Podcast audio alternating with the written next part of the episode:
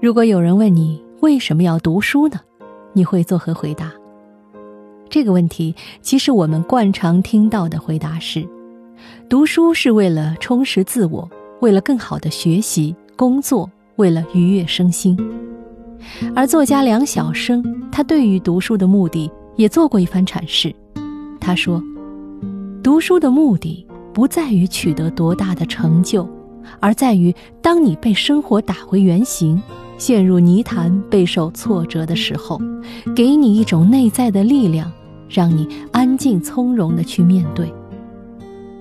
我对他的这番话的理解是：读书可以自救。是的，无论是你内心无助，或者遇到生活的窘境，读书都可以给你一种内在的力量，让你安静从容地去面对。